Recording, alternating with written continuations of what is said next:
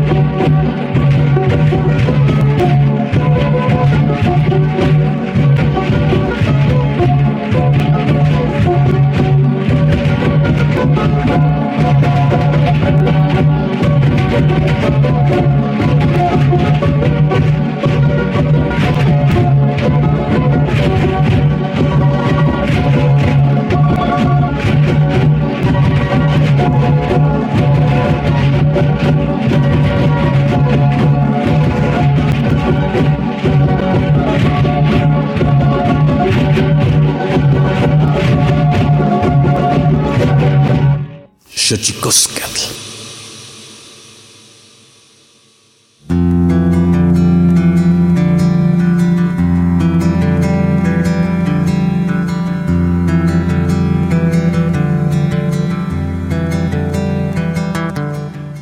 Toquen datamen guananame ichpocame telpocame oquichpilme siguapilme guanochi tentechcaquimpani huescatepostlastoli tenihue itlamach tiancali tocan Universidad Nacional Autónoma de México Tojuan Tiyolpaquin Pampanicanti Mitzalian Panito Chantlen Tito Caltijken Xochicosca Collar de Flores Nama Timosanilosen Iguacé eh, Tuguampo Sigua y tocan Yasmín Yadiran Novelo Montejo Tlen eh, Maya Tlahtoa Tenan Tlahtolquetl Maya.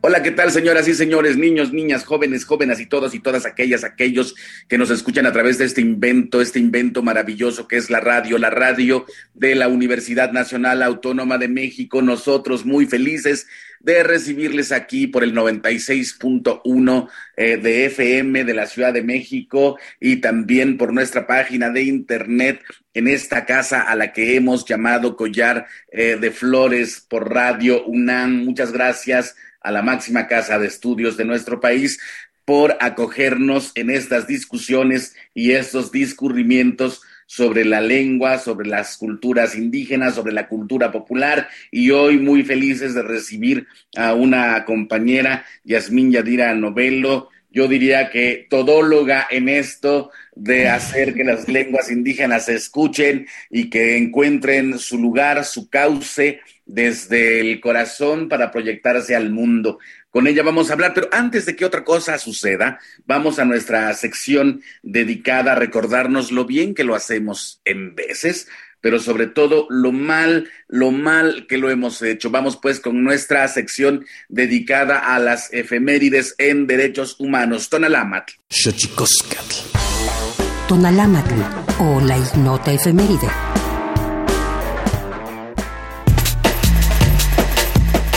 29 de mayo de 1985. Se crea la primera Defensoría de los Derechos Universitarios en Iberoamérica, que se estableció en la UNAM a propuesta del rector Jorge Carpizo. 30 de mayo de 2003. En México se crea la Recomendación General número 5 de la CNDH sobre el caso de la discriminación en las escuelas por motivos religiosos. 31 de mayo de 1988 se declara el Día Mundial sin Tabaco para resaltar los riesgos para la salud asociados al consumo de tabaco y promover políticas eficaces para reducir el consumo. Primero de junio de 1988. Entra en vigor el tratado firmado entre Estados Unidos y la Unión Soviética sobre la eliminación de los misiles nucleares de alcance intermedio y corto. 2 de junio de 2004 cinco empleados de la sección holandesa de Médicos Sin Fronteras son asesinados en una emboscada en Afganistán.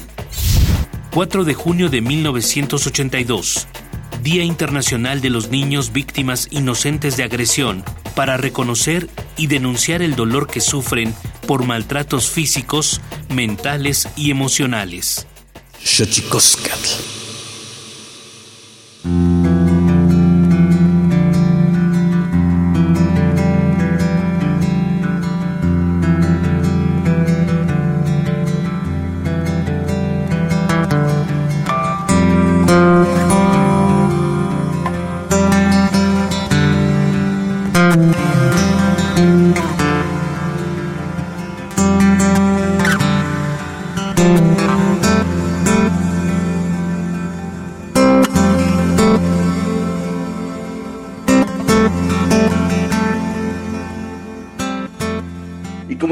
Decía, Yasmín Yadira Novelo es nuestra invitada en, en esta casa eh, llamada Xochicoscat. Usted, por supuesto, estimado, estimada radio escucha, por supuesto que es nuestro, nuestra invitada de honor aquí para discurrir sobre temas con respecto de las lenguas indígenas, las culturas campesinas, las culturas populares. Yasmín Yadira Novelo, nuestra invitada, es sociolingüista y comunicóloga y cantautora maya, originaria de Peto, Yucatán, donde empieza siendo locutora voluntaria de la radio indigenista XEPET a los ocho años de edad. Asimismo, tuvo sus primeras participaciones musicales en festivales escolares y comunitarios, estudió comunicación social en la Facultad de Ciencias Antropológicas de la Universidad Autónoma de Yucatán. Posterior a dicha formación, fue directora de Radio Yolik, primera estación de concesión comercial en transmitir una barra programática totalmente en maya en la capital yucateca. Durante ese tiempo, el impulso al uso del maya en la ciudad de Mérida tuvo un efecto notable. Actualmente es productora de radio Yuyum, seguramente lo estoy pronunciando mal, pero ella nos ayudará ahorita a escucharlo como corresponde, radio online que transmite completamente en la lengua originaria de Yucatán, es codirectora del Centro Comunitario para la Paz Nojoloón en Peto, Yucatán, es docente en la Escuela Nacional de Estudios Superiores de la UNAM en Yucatán y vocalista de la banda de música en lengua maya Jumilmuts, Sonidos de Raíz. Estas actividades forman parte de la búsqueda de justicia y el respeto de los derechos del pueblo maya a vivir en su lengua y su cultura. Yasmín cuenta con una maestría profesional en revitalización de lenguas e identidades originarias por la Universidad de Mondragón, País Vasco, y una maestría universitaria en sociolingüística por la Universidad Mayor de San Simón, Bolivia. Yasmín Yadira Novelo, Yasmín Novelo, eh, te damos la bienvenida a este espacio, eh, Radio UNAM, Xochicoscat. Muy felices de tenerte aquí. Primero, ¿cómo estás? Vishabel Mardoño tene hachkima kimbol, chevale matawala sábado sham, kin antik tamali, salbut tietel panucho, tialinconique y chilulac balokin Hola Mardoño, estoy muy contenta. Muchas gracias por la invitación. Y bueno, entre todas esas cosas que mencionaste, se te olvidó decir que los sábados tengo mi venta de panuchos y salutes y tamales. es broma. Pero bueno, sí, como decías, ahí tratamos de hacer de todo un poco en este camino, pues como mencionábamos antes de, hablar, de, entrar al programa, ¿no? En esta necesidad de ver a nuestras lenguas completas, en, su plena funcionalidad, pues tratamos de hacer de todo, pero en algún momento las fuerzas y la sabiduría también nos indica que tampoco es tan bueno meterle a todo. Sin embargo, es importantísimo, ahora, ahora que lo, dices este, como broma, yo realmente vendo comida eh, también comida de la Azteca, porque justo tengo, tengo desde hace muchos una reflexión, de hace mucho tiempo una reflexión que tiene que ver con que la memoria también viene del estómago, una memoria, y ya que, ya que tocas ese tema, una memoria de sabores, Yasmin. ¿Cómo ves eso?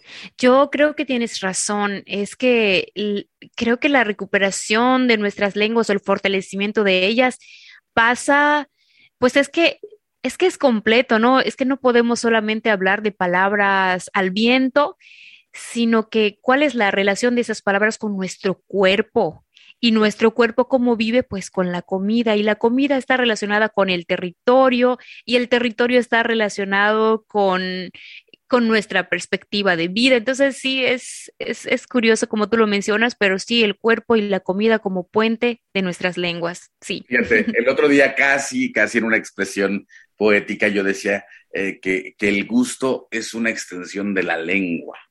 Y fíjate que, y fíjate que, buscando sobre todo eh, esta suerte de buscar recetas antiguas, encontramos justamente eh, términos en desuso de las lenguas indígenas porque la comida se ha vuelto también, se, se, ha ido también sobre digamos que, que, más que sobrelimitarse, más bien se ha ido eh, sobajando ante las otras comidas, se ha, ido, eh, se ha ido subordinando ante las otras comidas.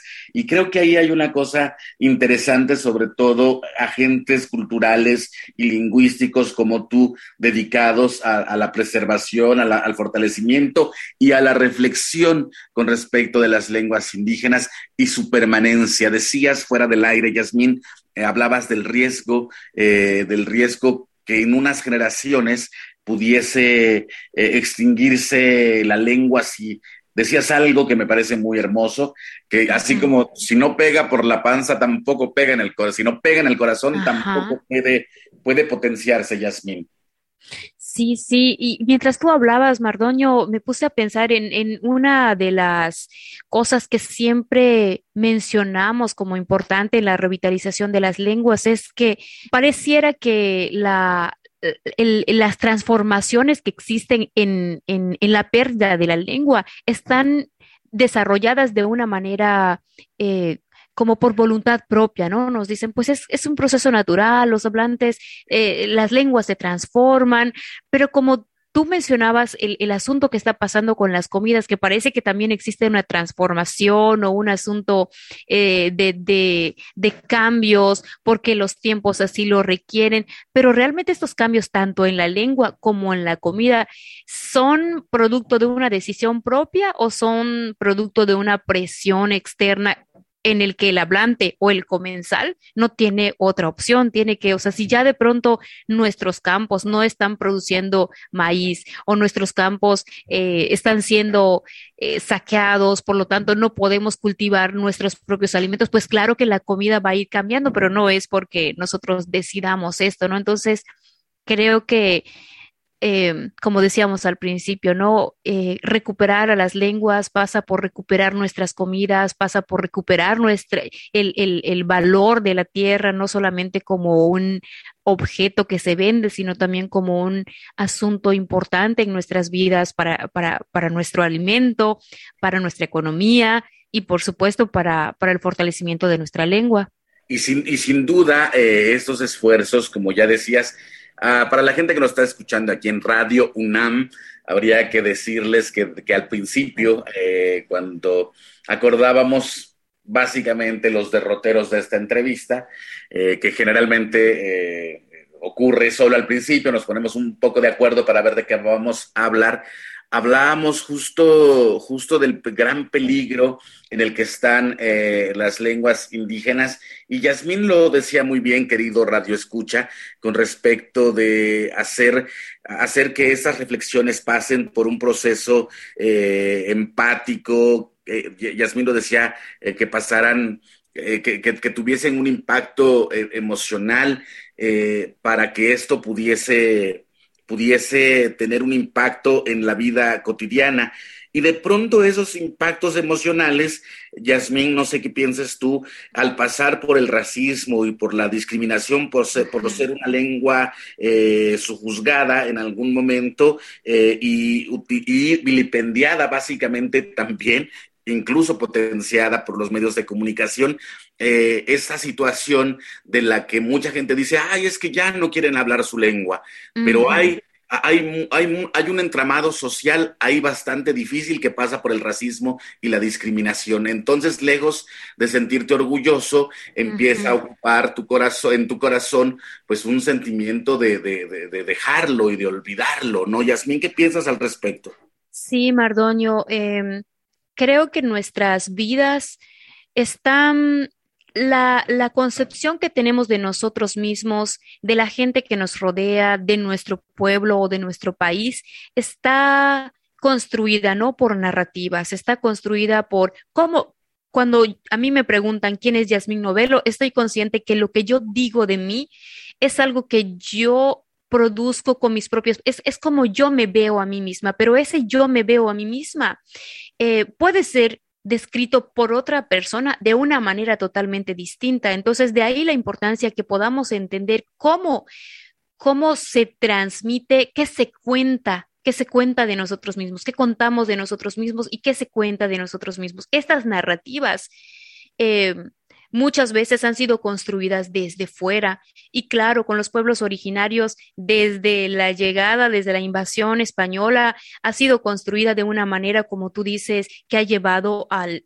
sufrimiento de la discriminación y del racismo. Desde que llegó la lengua española, en algún momento los hablantes de lenguas originarias eran mucho más, ¿no? Y los hablantes de lengua española eran pocos, pero ahí la, el número no importaba, lo que importaba era el poder de, saber cuál era la, lengua eh, de poder, ¿no?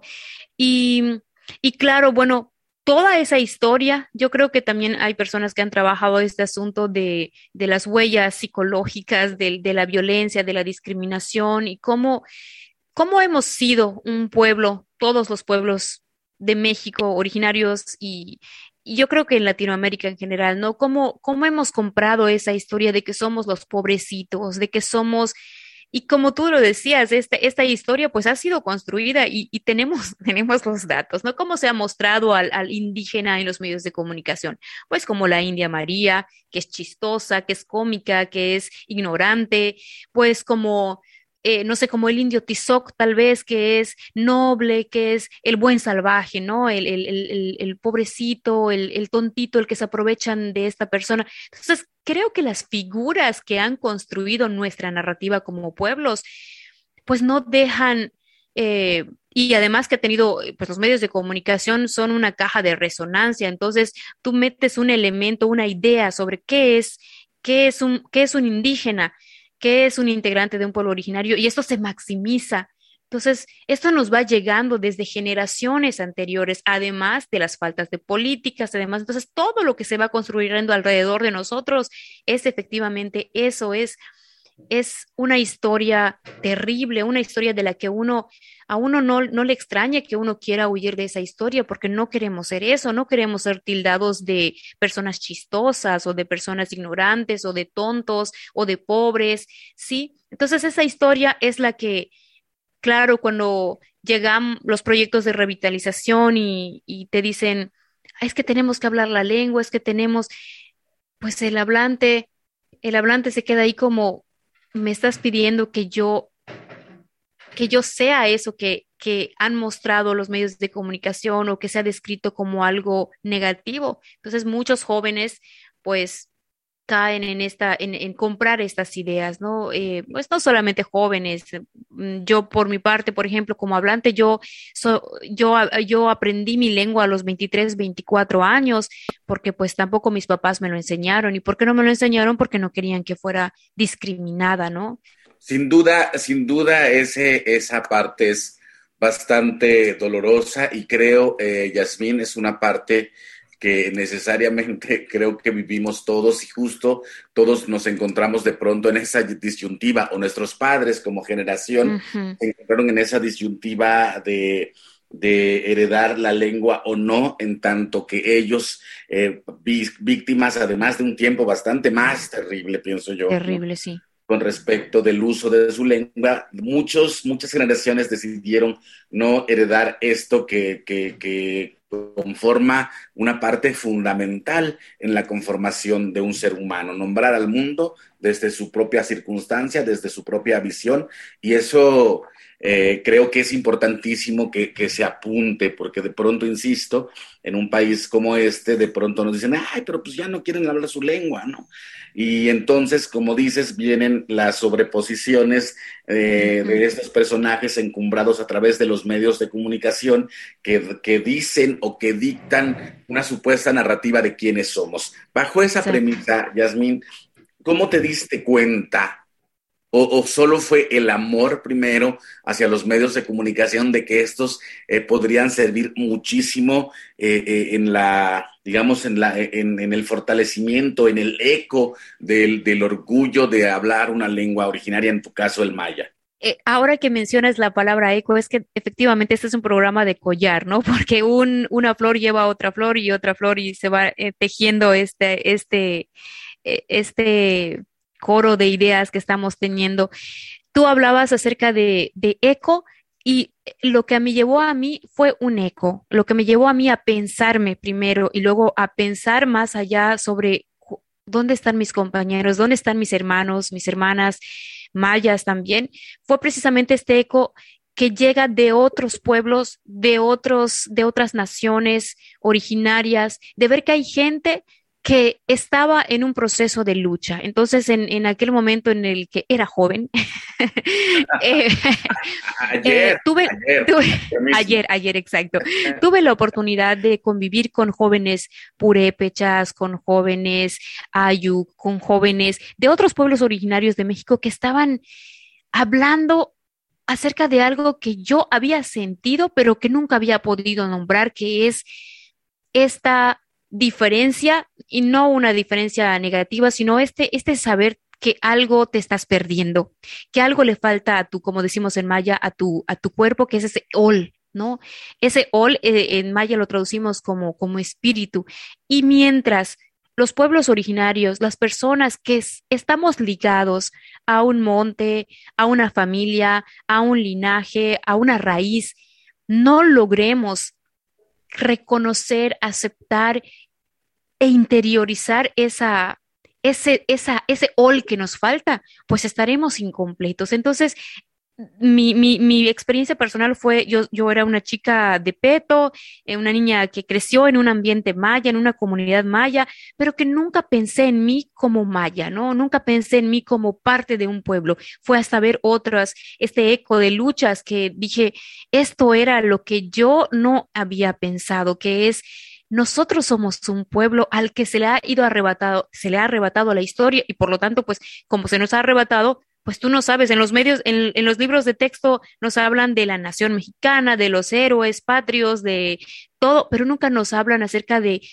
Cecilio Chi, acerca de nuestra propia historia, de Jacinto Canek, etcétera, ¿no? Entonces fue ahí que me di cuenta que algo había estado ocultado en, en mi historia y poco a poco pues fui como desenrollando esa parte y conocer también la, la lucha de otros pueblos, de otras eh, entidades, de otras regiones que habían empezado a trabajar por su lengua y que había sido posible. Entonces ahí me entró tanto la conciencia identitaria como la esperanza, ¿no? Porque si bien existe una narrativa de la que hemos hablado que es negativa, es necesario que, que nosotros construyamos nuestra narrativa y no en un término de inventarnos, sino de revelar esas verdades que no han sido mostradas y es ahí que, como mencionábamos al principio de la entrevista, podemos hacer uso del brazo socioemocional de la revitalización lingüística, que son los medios de comunicación y el arte, ¿no? Porque esos trabajan con,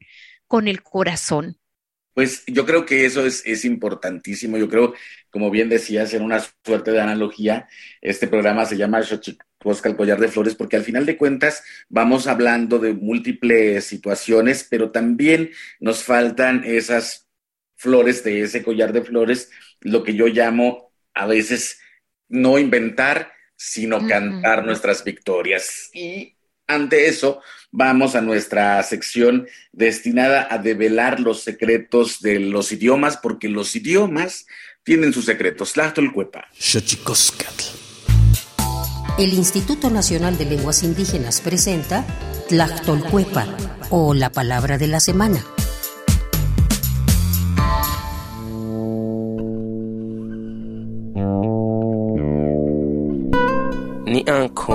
Es una expresión mazateca que se utiliza comúnmente para referirse a una de las prácticas de gran importancia que rodea a las comunidades, pensar. En los pueblos indígenas se reflexiona sobre las cosas que conviven en torno a las comunidades, las ideas y representaciones de la realidad que hay en su mente, sus problemáticas y forma de organización, relacionándolas unas con otras. El término es un verbo que proviene de la variante lingüística mazateca del noreste, que a su vez pertenece a la familia lingüística otomangue. De acuerdo con el Catálogo de Lenguas Indígenas Nacionales editado en 2008, la lengua mazateca se habla en los estados de Oaxaca, Veracruz y Puebla. Tiene 16 variantes lingüísticas y cuenta con cerca de 350.000 hablantes mayores de 3 años.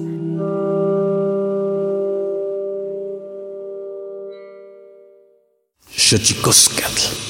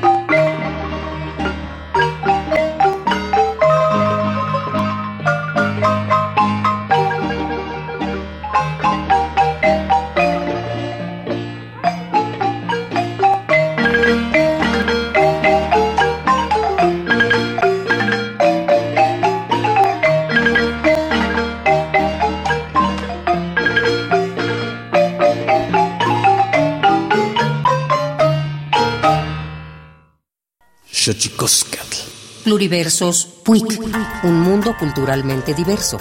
Espacio en colaboración con el Programa Universitario de Estudios de la Diversidad Cultural y la Interculturalidad. Y veía que llevaba un instrumento de este y tocaba y dije, pues ese qué se llama chapareque, me dijeron. Que agarré y dije, pues voy a ver cómo suena y, y voy a tocar para difundir a que no se pierda. Martín Macagui es un poeta, traductor, músico y promotor cultural rarámuri. Nació en la comunidad tarahumara de Ipó, en el ejido de Basiguare, municipio de Huachochi, Chihuahua. Cuando se asentó en la ciudad de Chihuahua, inició sus actividades como divulgador de la cultura rarámuri. Además, Martín Macagui se convirtió en dirigente y representante de los pueblos indígenas a nivel estatal. Bueno, la comunidad es netamente rarámuri, tarahumara, es una comunidad se llama Basíguare, que Basíguare significa lugar de las fajas, un pueblo, una comunidad pues, muy dura con su diversidad cultural de la comunidad. Martín Macagui, literato y músico, ha traducido a su lengua materna a Joseph Newman. Además, ha colaborado con diversas instituciones en la traducción del rarámuri al español. Desde la música, ha dedicado gran parte de su vida a la promoción cultural. Ha grabado varios discos propios y ha sido productor musical de proyectos que promueven el uso del instrumento tradicional llamado chapareque. Nos dicen los, los grandes sabios que este instrumento fue dado a los rarámuris muy al principio. Los rarámuris no tenían instrumento y vieron a un hermano a las afueras de las cuevas y entonces llegó un ave que les dijo, ¿por qué estás triste? ¿Por qué no tocas algún instrumento? Entonces fue cuando el ave eh, llamado el cuervo fue quien le dijo, pues yo te consigo un instrumento para que toques y no, que, no estés triste. Y, a través de este instrumento, con la música que vas a hacer, vas a agradecer por la vida que tú tienes o la vida que, que mismo Dios te está dando en este mundo. Pues llevo este instrumento que me identifica como pueblo raramo.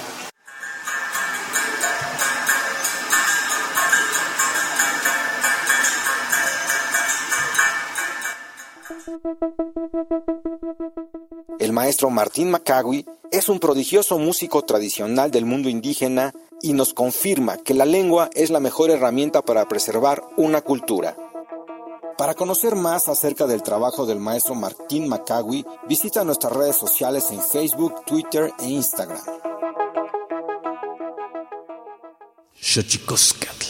Y seguimos aquí en Xochicosca, el collar de flores por radio, UNAM 96.1 de FM en la Ciudad de México, platicando eh, con Yasmín Novelo. Yasmín, como ya lo decíamos, entre, eh, entre múltiples eh, ocupaciones y, y, objetivos y preocupaciones que, que, han encontrado objetivos concretos, están los medios de comunicación. Pero ya que hablabas eh, del, del, asunto artístico. Eh, Yasmín, como ya le decía, si usted nos acompaña desde el inicio de esta emisión, Yasmín, uh, pues uh, ha abrazado distintas distintas rutas. Por eso decía, eh, yo creo que hay, hay, muchas, a lo mejor, como lo decías Yasmín Novelo, como lo decías hace rato, a lo mejor uno quiere hacer muchas cosas, eh, pero yo creo que no mucha gente puede hacer muchas cosas. Hay gente que necesita tener como objetivos más, más claros pero los tuyos son diversos. Haces música, haces radio, haces televisión, eh, haces activismo en pro de la lengua. ¿Qué, ¿Qué, de todo esto, Yasmín? ¿O qué te motiva a hacer todo esto? Eh, que, que, lleva un objetivo común, ¿no? Pero el, uso de la lengua, la preservación, la perpetuación, el fortalecimiento, la revitalización, el orgullo, pero abrazar todo esto como un ramo de, eres como un ramo de flores múltiple, Yasmín. Gracias, Mardoño. Oye, mientras hablabas, eh, no sé, creo que tengo que agradecerte que tus palabras me trajeron una nueva idea, porque esto era algo que me estaba preocupando, Mardoño, el hecho de que, que el hecho de ser como una especie de todóloga no me estaba haciendo sentir cómoda porque pues ya sabes lo que dicen, ¿no? Es como, eh, si te dedicas a muchas cosas, haces nada, ¿no? Mm, hay, un, hay un refrán sobre eso, pero lo olvidé. Es que también soy mamá y de pronto mi, cerebro y las neuronas de mamá me juegan esta mala pasada. en, términos brutos, dicen el que mucho abarca, poco aprieta. Eso, esa era, el que mucho abarca, poco aprieta. Pero me di cuenta mientras tú hablabas y mencionabas las ocupaciones eh, que, que son como los caminos principales sabes que todos estos se engloban en una palabra que es, es emocionalidad, es corazón, creo que caben dentro de un campo semántico que es esperanza, inspiración, eh, y es esto. Entonces, si yo tuviera que definirme en una palabra, sería eh, escribidora de narrativas, y no escribidora en letras, ¿no? Sino un poco apoyar esta, esta construcción de esta nueva narrativa, de este de este discurso de orgullo, de esta, de esta historia, eh, eh, a lo mejor escribidora de historia o aportadora de, de, en la historia de nuestro pueblo. Creo que es importante que, que la gente que se sienta llamada, convocada a, a, formar parte de este trabajo, porque tiene que ser considerado un trabajo, Mardoño. Creo que podemos establecerlo en este programa como uno de los trabajos importantes en la revitalización de lenguas y pueblos originarios. Si bien hay educadores, hay poetas, hay... Creo que todos estos caben dentro de un mismo, o bueno, los poetas, los músicos, eh, los que hacen arte, los que llegan al corazón, los medios de comunicación también están ahí porque una cosa es dar noticias en maya, pero el efecto o la función principal de dar noticias en maya no es dar a conocer qué piensa el PRI y el PAN de, la, de Morena o de tal o de X partido, sino el hecho de saber que tu lengua es completa, que, tu, que en tu lengua te puedes informar, que en tu lengua puedes dar a conocer también lo que te está pasando. Eso, todo eso es igual a lo que hacen los artistas y poetas, eh, los cantantes. ¿Qué es? Es llegar al corazón nuestro, el ver a nuestra lengua y emocionarnos con esa, con esa realidad que es nuestra lengua vale, yo como hablante valgo y es posible y, vamos a, a, unirnos en un mismo camino, porque si no lo creemos nosotros, si nosotros no terminamos por creer que es posible un futuro para nuestras lenguas, creo que va a ser muy difícil que tengan éxito miles de proyectos de revitalización, tanto de instituciones, gubernamentales como ciudadanas, primero tenemos que saber que existe ese futuro. Y mm. creo que, como mencionabas, los medios de comunicación y el arte van ahí, ¿no? son como la primera línea de batalla. Alguna vez escuché por ahí que se decía, si un pueblo no quiere ser pueblo, no va a ser pueblo. Mm, claro. Fíjate, Yasmin, ahora que lo decías, y, un pueblo que no canta, un pueblo sin poesía también eh, está destinado a no ser pueblo. Y, ahora que escuchaba, eh, un poco, yo, yo me defino como palabrero, porque todo lo que hago tiene que ver con la palabra. Eh, incluso cuando me callo tiene que ver con la palabra, ¿no? El silencio también se intercala, el silencio también es importante.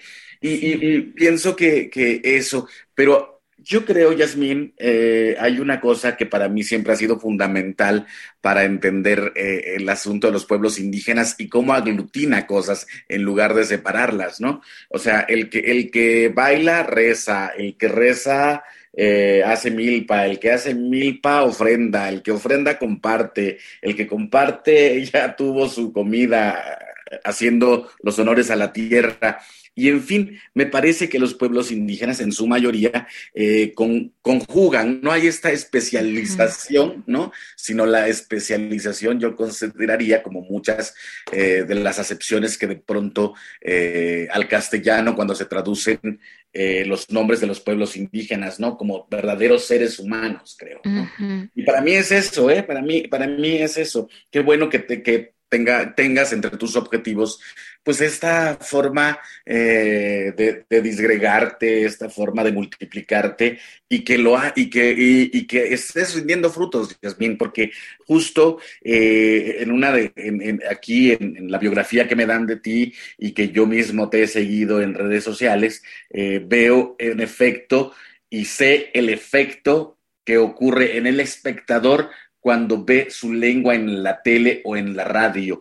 Dice justo aquí que en, eh, ah, fuiste, eh, dice, posterior a dicha formación, directora de Radio Yolic, primera estación de concesión comercial en transmitir una barra programática totalmente en maya en la capital yucateca. Durante ese tiempo, el impulso al uso del maya en la ciudad de Mérida tuvo un efecto notable.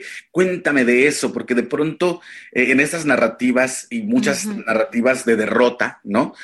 faltan las narrativas victoriosas y yo creo que esta es una de ellas. Platícanos de esto, Yasmín.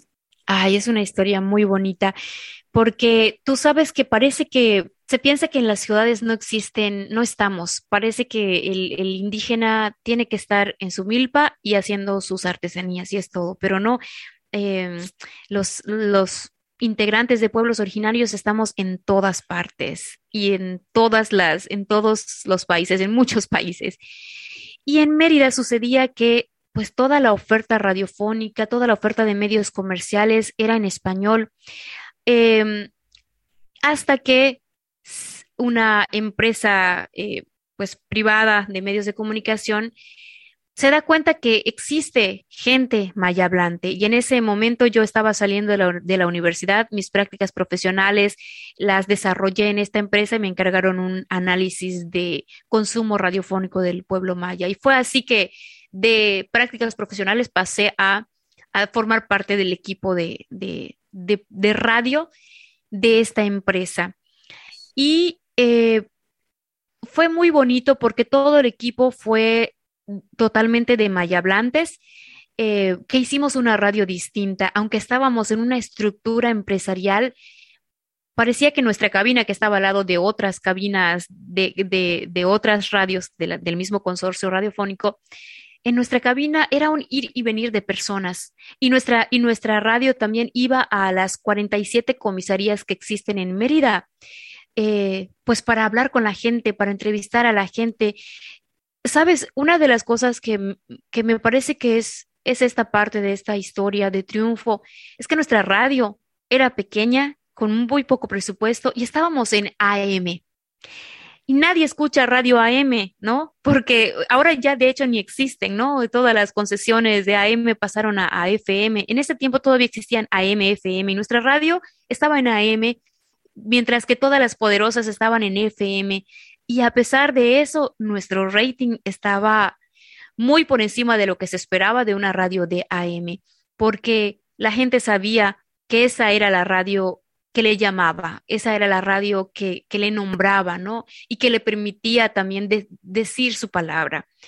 Em, como, digamos, como dato observable o cuantificable sobre lo que presumo de Radio Yolik es que nuestros eventos de aniversario eran un lleno total, eran una celebración de gente que venía de las 47 comisarías a bailar, a cantar. Eh, nuestros aniversarios eran vaquerías, porque las vaquerías son, son nuestras fiestas, y teníamos que rentar o pedir el, espacios de renombre como el Poliforum Samnada aquí de Mérida o la calle principal de la ciudad de Mérida. Entonces, eh, fue un momento en el que pudimos ver que el hablante se podía enorgullecer de decir que era hablante y podía estar en un espacio público cuando muchas veces el hablante tiene que esconder que es maya. Y en ese momento los mayas salíamos y nos mostrábamos porque, porque estábamos unidos por nuestra palabra, ¿no? Eh, eh, para mí, cuando hablo acerca del efecto notable de la lengua maya eh, y el impulso de, de, ella en Mérida, es porque en un tiempo, mientras Radio Yolik estuvo trabajando, podíamos mostrarnos, podíamos escucharnos. Pues qué maravilla, Yasmín. Estamos ya casi a punto de irnos la música, tu abrazo a la música. Platícanos de eso. El, primer eh, impulso a mi labor musical creo que es pues porque me gusta, ¿no? porque desde pequeña me dice mi mamá que me subía a las bancas de los parques a cantar cuando tenía cuatro, cinco años. Y, empecé cantando, ya sabes, canciones de Selena, de Shakira, porque yo no sabía que podía cantar en, mi lengua. Y fue hasta que ya fui grande que dije, wow, esto, esto es importante. A mí me gusta cantar y, quiero también que, podamos ver a nuestra lengua, disfrutar nuestra lengua, que se pueda hablar de nuestra lengua, eh, que podamos cantarla, bailarla Y entonces fue ahí que me uní a ciertos músicos a quienes yo conocía, se unieron también a mi proyecto y desde ahí hemos estado teniendo presentaciones tanto en el interior del estado de Yucatán como también en otros países eh, y, en Ciudad de México también hemos estado por ahí. Pues qué maravilla, Yasmín. Ya estamos por acabar, lamentablemente. es el tiempo de tirano en la radio. ¿Con qué te despides, Yasmín? Pues me despido con la invitación a que podamos tejer esta nueva narrativa desde nuestras trincheras. Como tú decías, eh, el que cocina, el que come, el que todos tenemos algo que decir en este collar que muestra lo bonito de, nosotros. Y olvidemos esta, esta corona que fue de espinas y que, y que fue puesta a nuestro pueblo, ¿no? Pongámonos un collar y, y aportemos todos a este collar. Pues qué, eh, pues qué maravilla, este Yasmín Novelo con nosotros aquí en Xochicosca, el Collar de Flores. Un mensajito en maya. Achidios botic tesh, tu mentanach en Chiquinquesh, Uchiculil, Mardoño Carballo, Yetel, Unucuesajil, Collar de Flores, que chica a Cuchul Tactapuxicalesh, Tene Kima Kimwol, Beicha Hintzikbaltahuetelesh, Yetel Shang, Imogel, Yan Atzay, Yetel Yanabeti, Kitulac Albal Yantakab, Tialca, a yanti mayacá. Pues que estoy muy contenta y que nuevamente extiendo esta invitación porque sé que todos podemos y tenemos algo que aportar a esta a este mostrar lo bonito, lo bueno, lo maravilloso que tenemos entre nuestro pueblo. Pues nos quedamos con eso, Yasmín Novelo, eh, sociolingüista, comunicóloga, cantautora, eh, activista en pro de la lengua maya, agradecidos de que hayas estado con nosotros aquí en Xochicosca, el Collar de Flores. Un abrazo, Yasmín. Cananta Baez. Y nosotros vamos a nuestra sección dedicada también a esta maravillosa forma de ser humano, bailando. Vamos con el Santísimo Mitote, Tlaxcamatimiac, así nos despedimos. Tlaxcamatimiac, Timomelaguan Panchi, Cuelli, Tonati, Chicaguamá, Cuepónimo Tlachtol. Santísimo Mitote. Baile y ofrenda. Una colaboración con el Instituto Nacional de Antropología e Historia.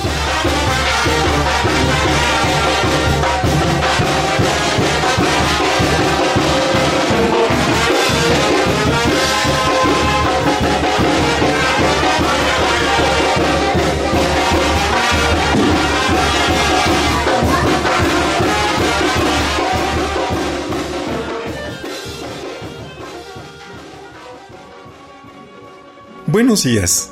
Desde la fonoteca de Lina les saluda Benjamín Murataya. Les proporcionaré algunos datos sobre las piezas que escuchamos el día de hoy. Al principio del programa les presentamos La Paloma. Es un son de danza.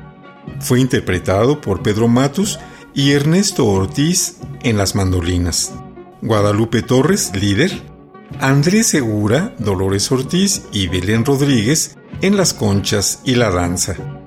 Los hermanos Ortiz a cargo del Huehuetl y Teponaztle. Esta investigación y grabación fue realizada por Arturo Barman y está incluida en el disco Danzas de la Conquista.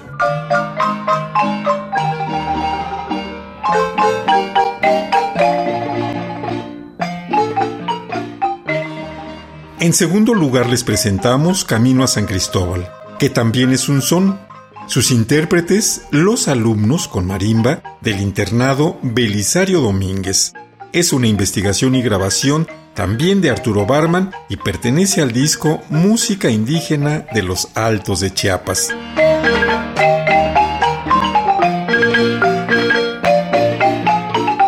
Por último escucharemos Monocordio, también un son de danza cuyo intérprete no se registró. La investigación y grabación corrió a cargo de Thomas Stanford más o menos por 1967 y está incluida en el disco Música Indígena del Noroeste. Las piezas que escucharon las pueden encontrar en nuestra página mediateca.ina.gov.mx. Soy Benjamín Murataya. Hasta pronto.